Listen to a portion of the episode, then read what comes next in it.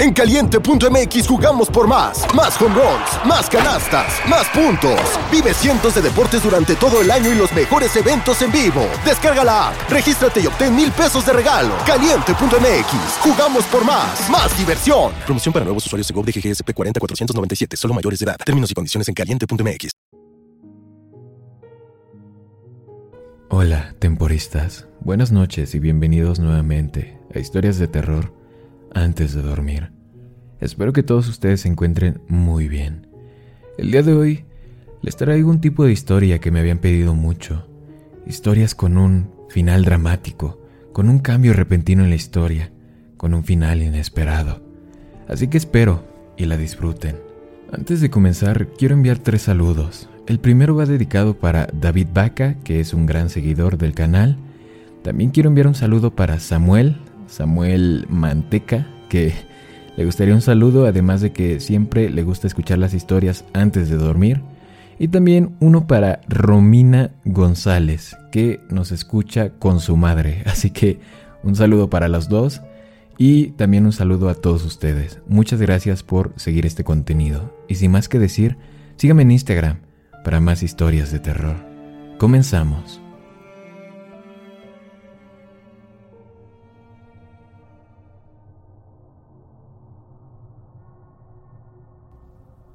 Una de mis partes menos favorita de ser maestra de historia en la escuela secundaria son las asignaciones de mierda de historia viva que damos al final de cada año escolar.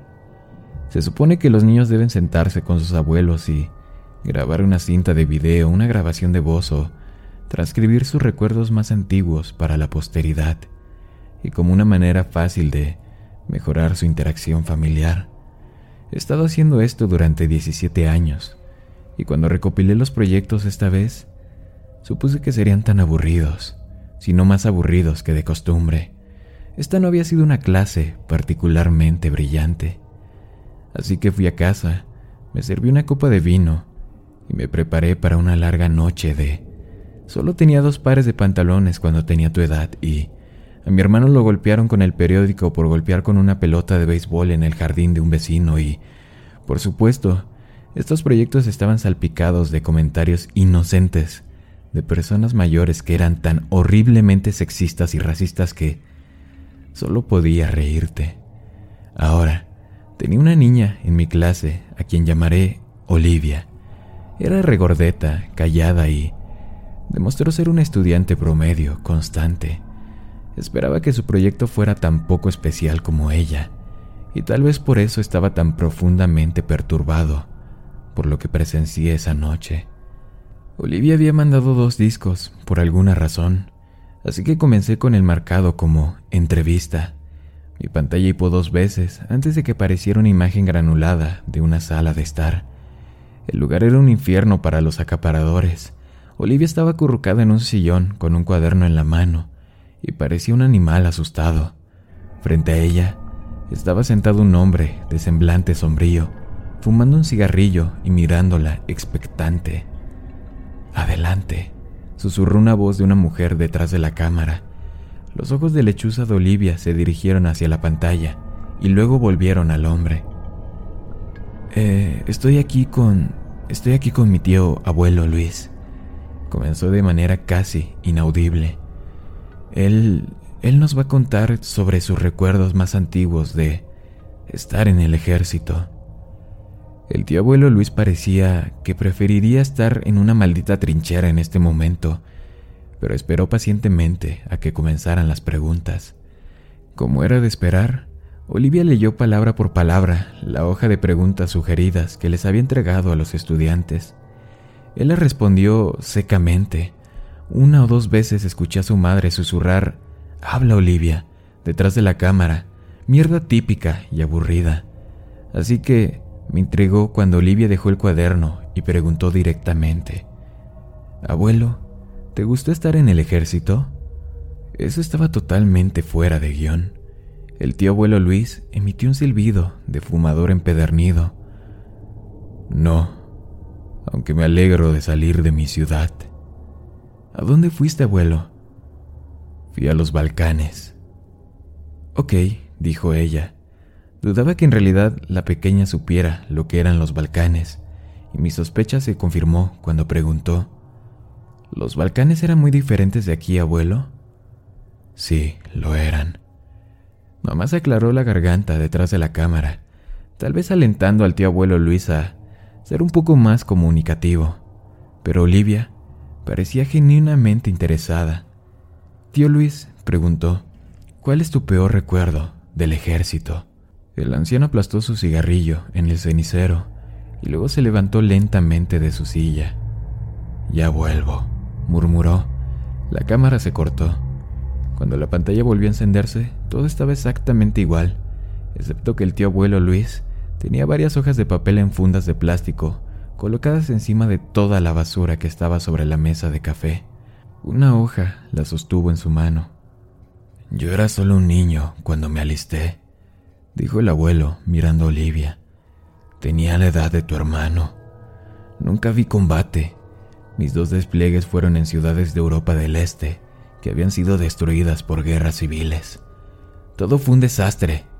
Me sentí como un conserje por joder. la mamá tosió. El tío abuelo Luis suspiró y miró su papel. Mi unidad fue asignada a una escuela que había sido arrasada por toda la violencia. Ventanas rotas, habitaciones derrumbadas y por alguna razón, la parte que más me impresionó fue que la escuela había sido así durante años antes de que llegáramos a ese lugar. Nadie había movido un dedo para arreglarla. Vi a los niños pasar por ahí en su camino para pedir dinero o cualquier mierda que se les acercara. La cámara se inclinó hacia el suelo cuando escuché a mamá susurrarle con dureza al tío abuelo Luis. No podía entender lo que estaba diciendo, pero no era difícil de imaginar. ¿Quieres escuchar esta maldita historia o no? Lo escuché ladrar una respuesta. Entonces será mejor que me dejes decirlo como yo quiero, ¿de acuerdo?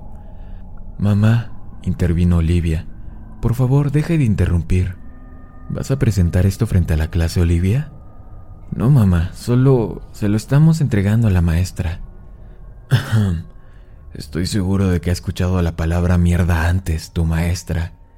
Contribuyó amablemente el tío abuelo Luis. La cámara se levantó y después de un par de ajustes de enfoque borrosos, la toma fue la misma que antes.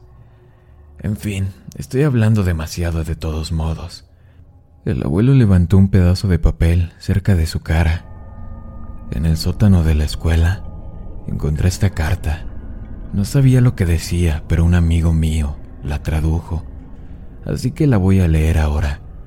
Y luego te diré qué fue lo que vi en ese sótano. Un escalofrío me recorrió la espalda. Mamá se acercó al tío abuelo Luis y su carta. Sus manos paralizadas temblaban mientras sostenía el papel. Esto es lo que el abuelo leyó. Estimado señor, nunca amé a mi país. Muchas de esas escaramuzas nacen del patriotismo, una lucha de poder por los fragmentos de lo que Alguna vez fue un gran imperio, pero no me importa el nombre que tenga mi hogar en un mapa. Esta lucha no tiene sentido y me mantengo tan lejos como puedo. No fueron estos ataques y la violencia desorganizada los que acabaron con la vida de mi esposa y mi hija. Fue la enfermedad. Afortunadamente, sucedió rápido para el bebé. Valentina sufrió durante más tiempo Observé con horror, sabiendo que no podía hacer nada por ellos. Mi único consuelo es que estuve ahí, para ellas, en cada paso del camino. Dejé de ir a trabajar un día y nadie me persiguió. Dudo que se dieran cuenta de que me había ido, dado que la escuela estaba simplemente al otro lado de un campo, visible desde mi ventana. Habría sido fácil ir durante unas horas todos los días y volver a casa rápidamente para cuidarlos. Pero ¿cuál es el punto? Todo lo que hice fue limpiar pisos. Yo era tan inútil para el mundo como lo era para mi familia. Traté de llevar a Valentina al hospital, pero el viaje fue demasiado largo y agotador. La traje a casa y murió esa noche. Después de que Valentina y la bebé se fueron, bueno, no recuerdo mucho. No salí de mi choza, apenas comí y dormí. Pensé muchas veces en quitarme la vida, aunque era tentador. Me sentí paralizado por mi propia impotencia. Lo único que me mantuvo cuerdo fue mi radio. Nunca lo apagué una vez, a pesar de que no escuché las palabras que se decían. De hecho, el canal que obtuve más claro fue en inglés, creo, del cual no hablo ni una pizca, pero las voces, la música y el verdadero conocimiento de que existía vida más allá de esta ciudad violenta me sostuvieron. No tengo idea de cuánto tiempo pasó antes de que volviera a ver la luz del día. Estaba mareado por el hambre, así que encontrar comida era mi prioridad. Mi radio vino conmigo, por supuesto, desde que me escondí por primera vez, ha ido a todas partes conmigo. Me habla mientras duermo y cuando despierto. No sé lo que dice, pero sé que moriría sin ella. Una vez que tuve algo de agua y comida, se me ocurrió que lo único que quedaba por hacer era volver al trabajo. Así que lo hice. A la mañana siguiente simplemente regresé a la escuela, donde era conserje, y volví al trabajo.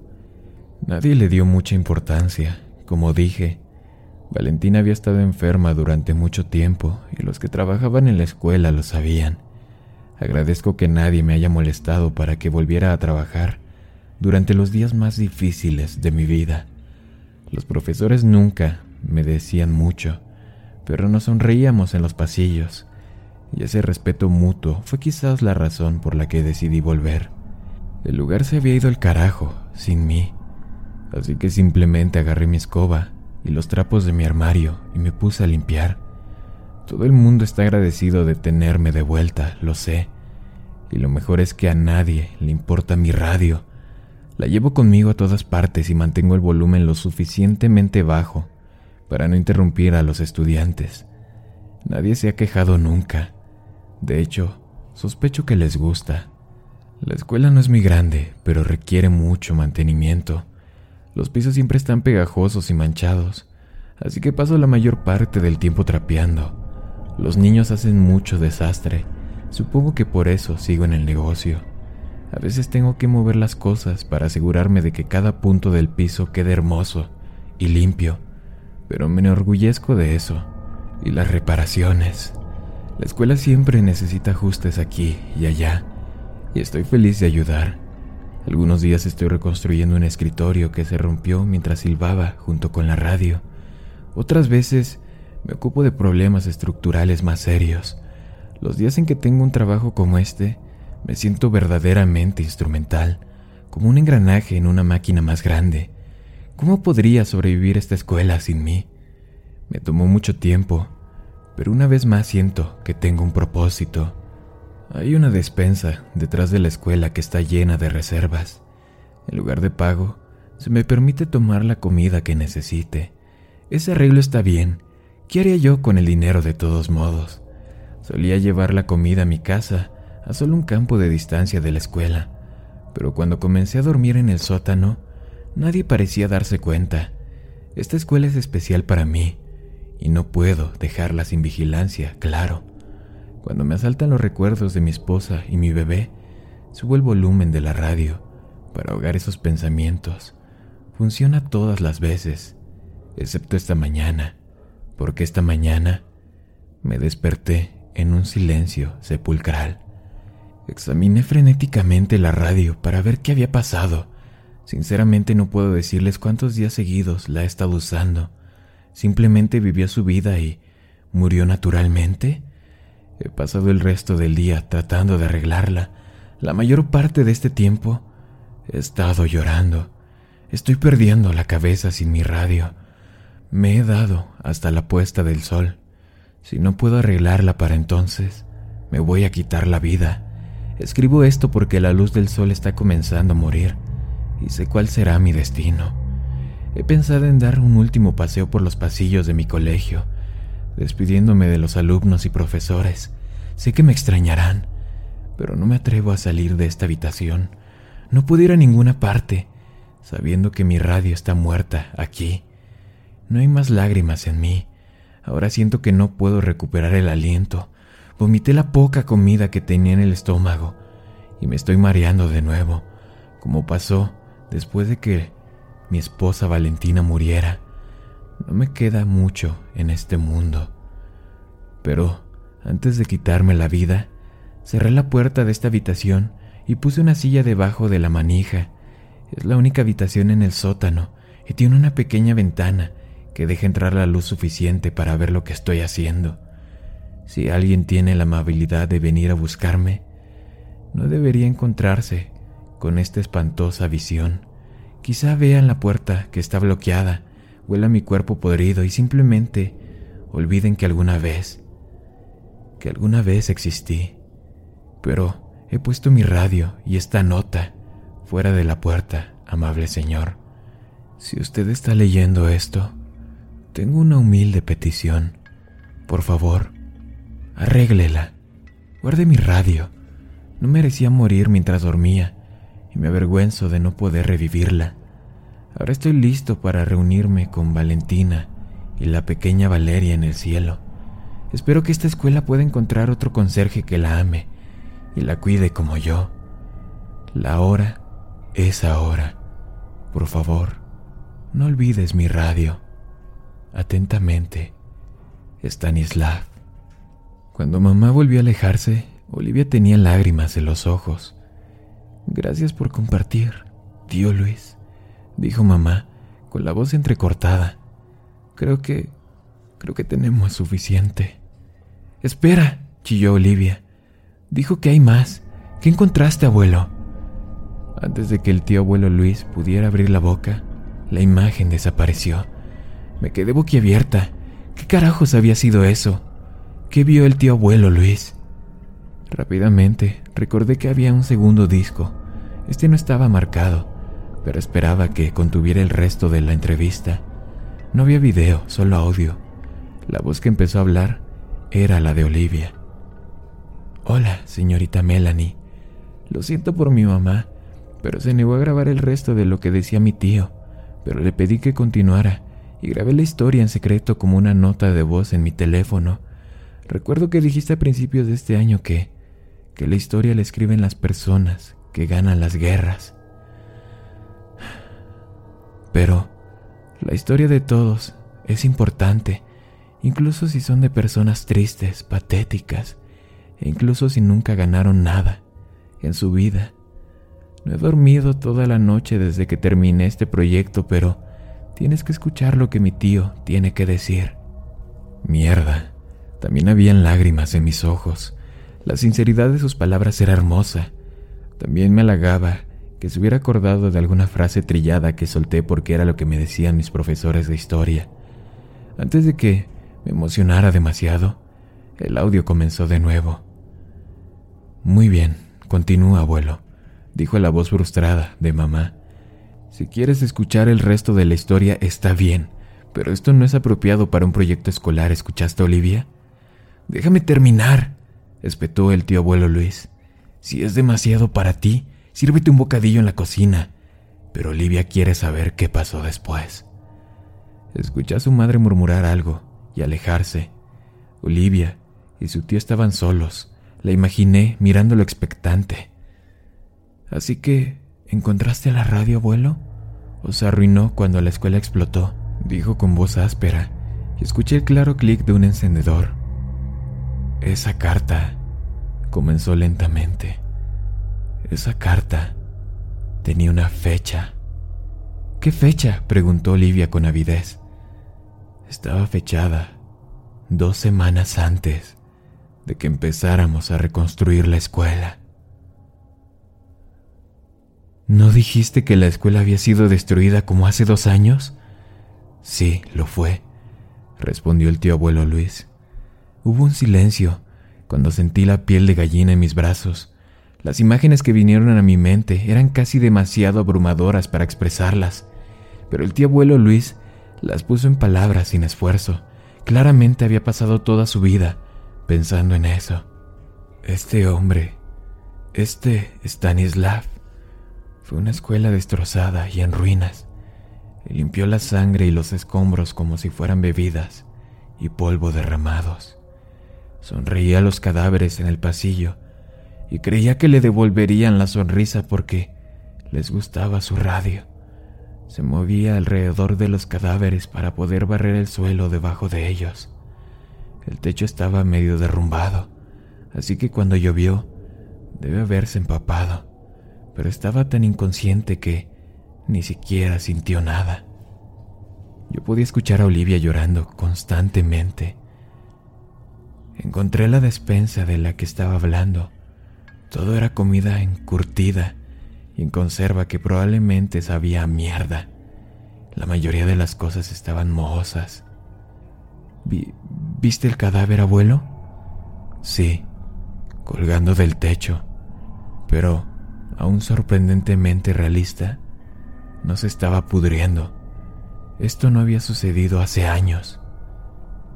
¿Parecía pacífico, abuelo? preguntó Olivia, con un acorde de desesperación en su voz. No podría decírtelo. El olor era rancio, su cara estaba azul y sus ojos estaban saltones, como esto. Me imaginé al abuelo mostrándole una foto a la pequeña. ¿Y... y la radio? ¿Qué pasó con la radio, abuelo?